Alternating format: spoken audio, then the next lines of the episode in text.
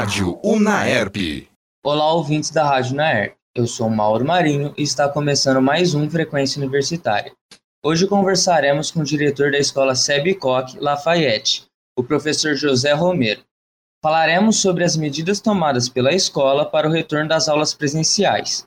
José Carvalho é educador, gestor educacional, especialista em educação, além de membro da Associação Brasileira de Psicopedagogia. Em primeiro lugar, muito obrigado por aceitar a entrevista, José Romero. Eu que agradeço, Mauro. É um prazer estar aqui com você e com seus ouvintes. Professor José Romero, 2020 foi um ano muito difícil para o ano letivo. Quais foram as medidas adotadas pela escola para amenizar as dificuldades no começo da pandemia e durante o restante do ano letivo? É, já virou até lugar comum, né, Mauro, dizer que a pandemia obrigou as escolas a se reinventarem. Já virou assim um dito até banal, mas de fato as escolas, de maneira geral, precisaram se readaptar no sentido de adequar o ambiente que era absolutamente físico, como ambiente de aprendizagem, para um ambiente virtual. Então, foi a primeira necessidade de adaptação. Os professores precisaram, através de múltiplas plataformas, chegar até os alunos que estavam em casa em decorrência do isolamento social. Esse foi o primeiro desafio né, no início de 2020, hoje faz exatamente um ano né, dessa ocorrência, e assim nós somos até setembro quando setembro, então, eh, já foi permitido retornarmos parcialmente às atividades presenciais num modelo híbrido, o que exigiu da escola uma nova adequação, né, uma nova reestruturação para receber esses alunos. Então, eh, de, de, de março de 2020 até setembro de 2020, nós tivemos duas grandes adequações, dois grandes movimentos que exigiram muito da escola, dos educadores, também dos familiares e dos alunos, certo? E como os professores reagiram ao ensino remoto durante o, o ano da pandemia? Eles reclamaram, os alunos reclamaram, como foi a aceitação deles com o ensino remoto? É, no início, como tudo que é novo, claro que houve necessidade de adequação. De certa forma, os professores eh, já tinham uma certa vivência né, com esse mundo online, porque eles costumavam já gravar aula, colocar essas aulas nas suas redes sociais, tinham o costume de disponibilizar aulas dicas no nosso site. Então, digamos assim, já havia uma certa intimidade. Mas que nível de intimidade é essa? Aulas né, de 10 minutos, 12 minutos, algumas até com menos tempo, 5 ou 6 minutos. E quando nós fomos para a atividade remota, nós fomos com um horário de 50 minutos de aula.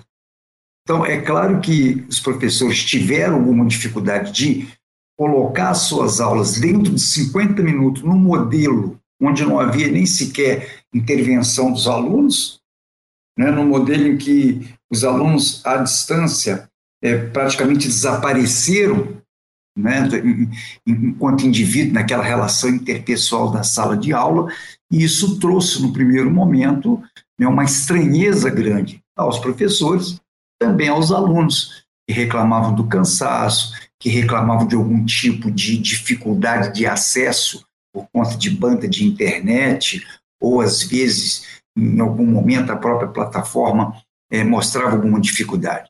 Mas aos poucos isso foi se adequando de maneira muito interessante. E eu até cheguei a pensar, hoje eu tenho uma ideia um pouco diferente, mal, mas eu cheguei a pensar que esse modelo né, é, é, de uma educação remota ele estaria chegando de maneira definitiva para ficar.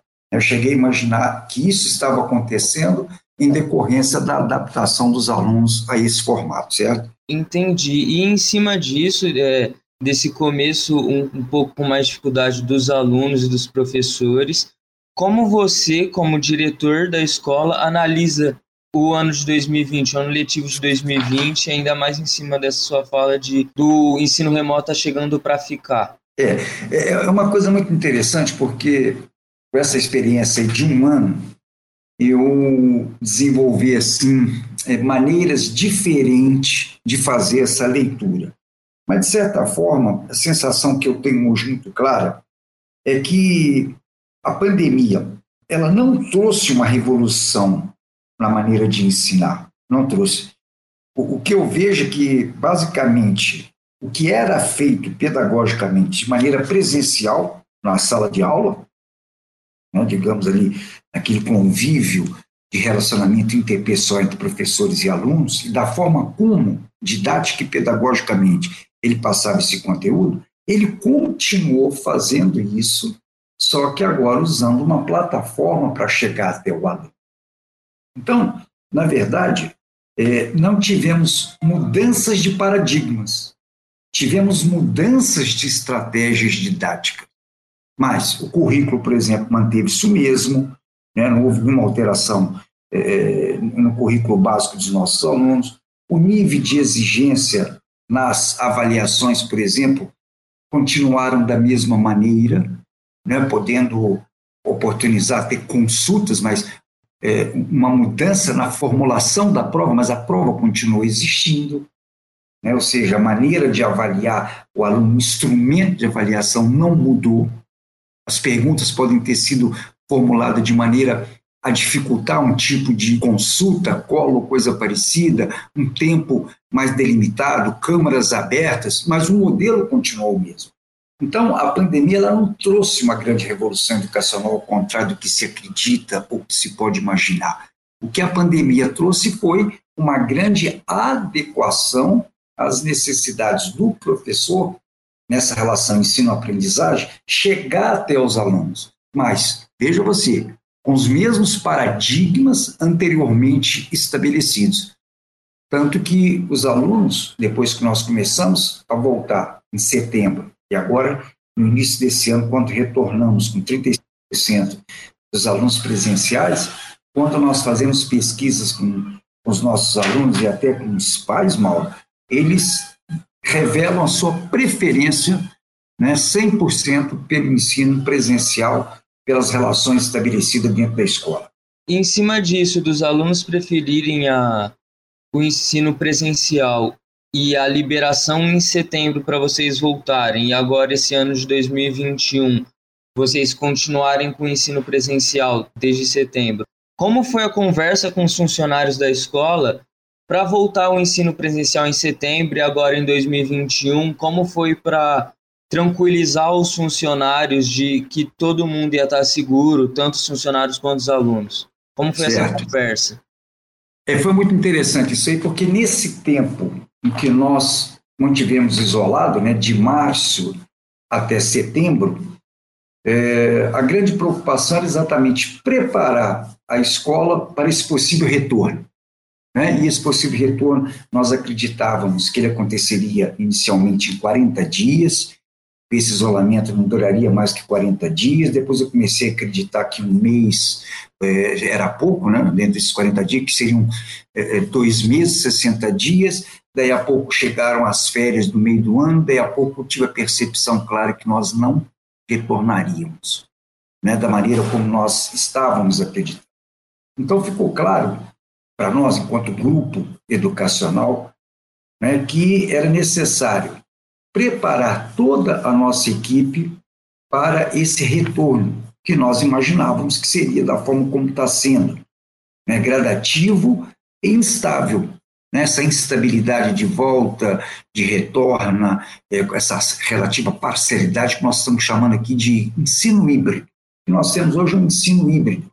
Parte fica em casa, recebendo em tempo real todo esse conhecimento via transmissão simultânea, parte na escola. Na outra semana a gente reserva esses grupos, né? E revezando esses grupos a gente consegue é, garantir que a cada semana uma bolha nova frequenta a escola. Os funcionários, nós tivemos um treinamento muito grande da consultoria do Albert Einstein, no né? Hospital Israelita Albert Einstein, que é um dos, uma das referências né, em, em nível de América Latina em tratamento de doenças infecto-contagiosas, né, tornou-se então uma consultoria para que nós pudéssemos implantar protocolos e treinarmos as nossas equipes. Então, esse treinamento foi primeiro com gestores, com os professores e, por fim, com todos os colaboradores, cada um dentro do seu papel, além de equipá-los né, com seus EPIs, garantindo a proteção. Então, treinados, um protocolo estabelecido e fiscalizado pela própria equipe do Albert Einstein, né, e treinamento da nossa equipe, toda paramentada com os devidos EPIs, né, proteção individual, conforme a exigência do protocolo, eles se sentiram seguros. Não é mesmo porque, Mauro, cabe ressaltar que todo colaborador com mais de 60 anos de idade e aqueles que apresentam é, comorbidade ou que estejam em grupo de risco, esses não retornaram. E qual foi a reação dos alunos e dos pais dos alunos ao serem notificados das voltas às aulas presenciais em setembro e que isso continuaria agora em 2001? 2021, perdão. Eles eles ficaram animados com, as, com a volta? Alguma parte dos Sim. pais é, ficaram receosos? Como foi isso? Não, receio muito, muito pouco. Como nós temos aqui um público um pouco mais amadurecido, né? A minha unidade é uma unidade que eu tenho ensino médio pré-vestibular, principalmente alunos de pré-vestibulares. Então, é, digamos assim, eles estão numa faixa etária de compreensão né, dos processos e domínio desses processos, desses protocolos. Então, não por parte dos pais receios em relação ao retorno dos alunos. Né? É, além do que foi é, oportunizado, está sendo oportunizado esse retorno né, àqueles que desejam ter as aulas presenciais, porque, como eu disse para você, conseguimos hoje, em tempo real, né, ao vivo, dentro da sala de aula, transmitir essa aula para os alunos em casa. Cada sala de aula nossa foi transformada num pequeno estúdio de transmissão, num estúdio de TV, vamos dizer assim, para que essas imagens para que essa aula que o professor coloca na lousa chegue na casa em tempo real para o aluno. Então, não há nenhum prejuízo nesse sentido para os alunos. E muitos optaram a ficar, principalmente quem é de fora, porque existem outros gastos para a família, né, como contrato de aluguel, alimentação e manutenção dos seus filhos. Né? Então, muitos preferiram ficar em suas cidades e não vir para Ribeirão Preto, embora matriculados. Nós estamos no Frequência Universitária e estamos conversando com o diretor da escola Sebicoque, o professor José Romero, para falar sobre as voltas às aulas presenciais em meio ao segundo ano de pandemia e as medidas adotadas para que fosse possível as aulas presenciais. Professor José Romero, Sim. eu acredito que durante as aulas seja mais fácil para o professor, dentro da, da sala de aula, manter o distanciamento dos alunos mas o, alguma coisa foi feita para tentar manter esse distanciamento no intervalo, quando eles vão tomar um lanche, tomar um ar, tomar uma água fora das salas para manter esse distanciamento? Sim, bem colocado isso. É, primeiro que nós é, redistribuímos os intervalos. Então, nós temos hoje quatro intervalos pela manhã em tempos normais, nós tínhamos dois intervalos pela manhã. Né? Esses intervalos, esses dois intervalos novos criados, foi exatamente para esparçar os alunos dentro desse espaço físico da escola. Eles já estão com a presença reduzida em 35%. Né? E esses 35% fazendo intervalo em quatro tempos diferentes. E isso oportuniza o distanciamento social.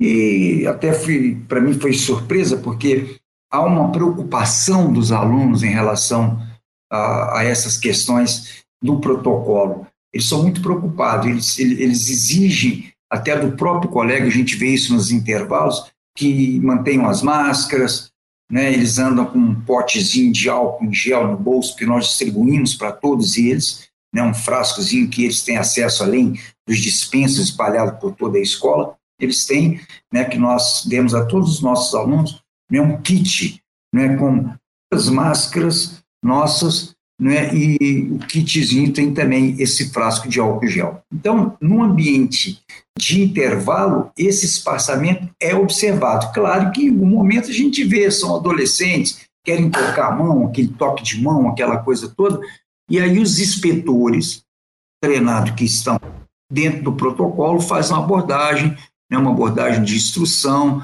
né, de, de, de chamar atenção para os riscos de contágio com aproximação. Os banheiros também foram feitos toda providência, foram tomadas providências em relação ao distanciamento, só entra de dois em dois, tanto masculino quanto feminino, que na frente, eh, na porta desses banheiros, temos inspetores fiscalizando essas entradas. Dois em dois, dois entram, utilizam, saem, dois entram, utilizam, saem, filas espaçadas para isso. E em cada intervalo, além da entrada na sala de aula, em cada intervalo desses quatro, nós estamos aferindo a temperatura com termômetros digitais, né, o que também garante, é, dentro do nosso protocolo, uma tranquilidade por parte dos alunos que vê que nós estamos cuidando ali da segurança sanitária deles. Você comentou um pouco antes na entrevista que a grande maioria dos alunos optam e preferem o ensino presencial. O quão importante é a aula presencial para os alunos? O quão diferente é para eles? Qual essa diferença para eles da aula presencial? O contato com outros alunos, o contato com o professor mais físico? Muito boa pergunta, gostei dessa aí. Na verdade, a escola é um organismo vivo, né? é um organismo vivo. A escola, ela é, em nível social, né, é, um verdadeiro laboratório de tudo o que acontece na sociedade. Portanto, a escola é, além de um ambiente de aprendizagem, um ambiente de relacionamento interpessoal. E esse aprendizado se dá muito nas trocas interpessoais entre esses alunos e entre os alunos e professores, entre os professores e os próprios professores. O ambiente da escola, por ser tão vivo, tão dinâmico, estar na escola é compartilhar a vida, é fazer com que esses jovens tenham dentro desse universo escola, desse espaço escola, a reprodução das mesmas condições que existe no relacionamento social. Então, é o trabalho deles, é a vida deles, é onde eles aprendem a se realizar como pessoa e é onde eles aprendem a se realizar como cidadãos. Então, não se consegue fazer uma aprendizagem perfeita se não existe nessa aprendizagem trocas, trocas interpessoais.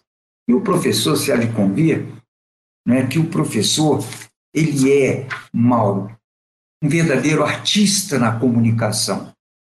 Ele consegue presencialmente fazer a turma com muito mais alegria, com muito mais envolvimento do que a distância. A própria frieza dessa distância, tendo entre eles um computador, tendo entre eles um dispositivo qualquer, obviamente que dificulta essa relação, que serve de barreira né, para que um sorriso, uma brincadeira, né, um, uma expressão corporal do professor faça com que essa aula fique assim mais dinâmica e mais interessante, entendeu?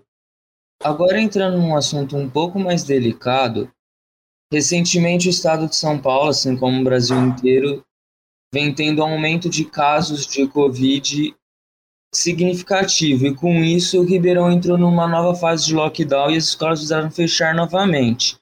Você acha que isso vai impactar de alguma forma os alunos, os pais dos alunos que estavam participando desse é, do, do rodízio de, de aulas presenciais, fazendo que criem algum receio de quando poder retornar, alguns que estavam indo presencial fiquem prefiram novamente o ensino remoto? Você acha que, que esse novo lockdown, com aumento de casos, vai impactar de alguma maneira os alunos e os pais? É, na verdade, já foi definido pela prefeitura, inclusive o prefeito Arte Nogueira ontem fez uma live às 17 horas, que nós estaremos voltando né, nesse regime híbrido né, de 35% de frequência na segunda-feira agora. Então, na segunda-feira, nós estaremos novamente na nossa unidade de ensino. Hoje nós estamos 100% remoto. Então, feito esse anúncio, Ontem, qual foi a providência hoje das coordenações? Fizeram contato com os alunos, né, através dos grupos de WhatsApp das classes, já formando essas bolhas né, de frequência dentro dos 35%. E a reação dos alunos é negativa quando a gente fala que eles vão ficar só para a semana do 11 de abril, que nessa semana de 5 agora não é o Pedro, mas é a Maria, por exemplo, que vai participar, porque eles querem estar na escola. E os pais também já se manifestaram. Se não era possível utilizar outros espaços da escola para poder garantir a presença física dos alunos diariamente, porque isso motiva mais, porque faz com que eles tenham mais interesse pelos conteúdos. Então, nós estamos é, fazendo exatamente o que o decreto é, do prefeito Duarte Nogueira garante, em torno de 35% de frequência desses alunos. Né? E a reação, volto a dizer, dos pais né, e dos alunos é que eles gostariam não é, de estar mais tempo dentro da escola e que nessas bolhas de semana sim, semana não, semana A, semana B, eles reclamam. Eles gostariam de estar com aula diariamente, né, toda semana.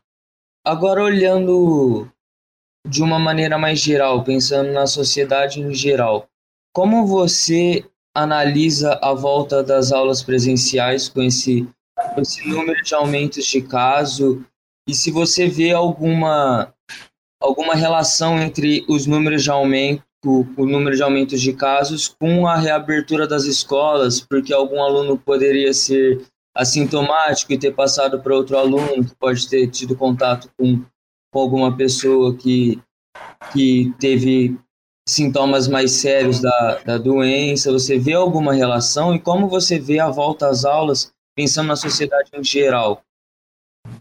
É, essa questão, Mauro, ela sempre é carregado de muita dúvida. Né? Eu não tenho absolutamente certeza de nada, porque a própria ciência ainda não tem certeza de nada. Muito se tem buscado entender o comportamento, digamos assim, né, das, das curvas de contágio né, dessa pandemia. Né? E a gente é surpreendido é, sempre e sempre somos orientados e sempre entendemos que o isolamento social ele de fato é importante para manter essa curva de contágio achatada, não resta dúvida.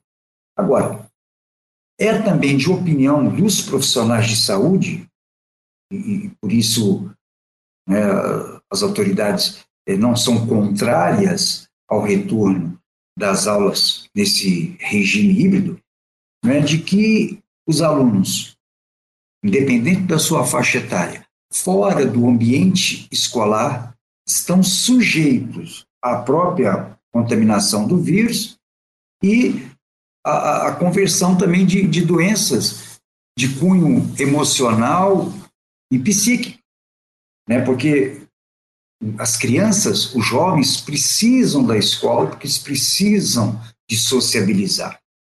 Então a gente fica aí diante de um cenário bastante complicado, onde eu volto a dizer para você que, respeitando os protocolos de segurança sanitária, nós temos alguma garantia, garantia, né, de que conseguimos manter essa curva de contágio achatada. Né? nas experiências que nós tivemos lá do retorno de setembro, igual coloquei aqui de 2020, nós não tivemos caso de contágio de alunos. Eu tive caso de contágio de colaboradores, tive caso de contágio de professores, né, que imediatamente nos comunicam e a gente, dentro do protocolo, promove o afastamento, a substituição, né, são 14 dias de imediato de afastamento, exigimos é, exames, etc., né, isso tudo fica numa pasta e compartilhada lá com a assessoria do Albert Einstein, que nos orienta o que devemos fazer. Então, é, pela minha experiência, eu não vi, nesse período que nós ficamos, de setembro até aí, dez dias né, para trás aí que, que houve esse novo lockdown, é, eu não vi risco de contágio dentro do espaço escola, respeitando os protocolos. Agora, segurança absoluta? Não, não existe segurança absoluta. Agora, dano maior para o emocional de crianças e jovens eles não se relacionar, porque escola não é só um espaço de aprendizagem. Isso a internet pode fazer até melhor. A escola é um espaço de relacionamento interpessoal, onde a aprendizagem de conteúdos torna-se até menos importante. Torna-se mais importante a aprendizagem para a vida. E isso se faz com trocas interpessoais, entendeu? Sim, entendi. Professor José Romero, eu gostaria de agradecer por ter topado conversar comigo e muito obrigado pela entrevista. Eu que agradeço a oportunidade, né, que a gente possa sair desse momento difícil, né, que a gente possa retornar aí a, a uma tranquilidade sanitária no país e no mundo. Viu? Muito obrigado. Com certeza. Esse foi o Frequência Universitária. Fique agora com a programação da Rádio Naer. Você acompanhou mais uma transmissão da Rádio Unaerp. Audiovisual Andrei Violante. Assistência Akira Saito. Coordenação Gil Santiago.